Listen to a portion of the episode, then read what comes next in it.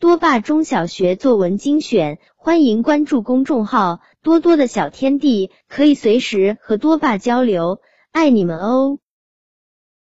过年时，爸爸给我买了一只乌龟，它像朋友一样陪我度过居家防疫的每一天，给我带来许多欢乐，所以我给它取了快乐小马的同款名字——碧琪。碧琪像砂糖橘那么大，壳上印着彩色的花纹。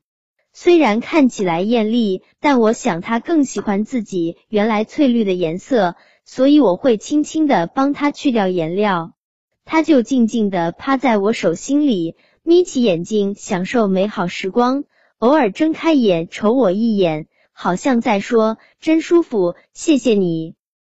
我用沙子和贝壳等材料建了一个豪华别墅，有水池、沙滩、花园和木屋。可它根本不爱溜达，就喜欢待在沙滩上。天晴时，它会慢慢的伸出四肢，连脚趾尖都展开，懒洋洋的晒太阳。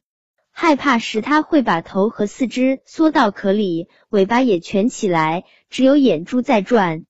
别看它不爱动，爬的速度却不慢。四只爪子交替移动，健步如飞。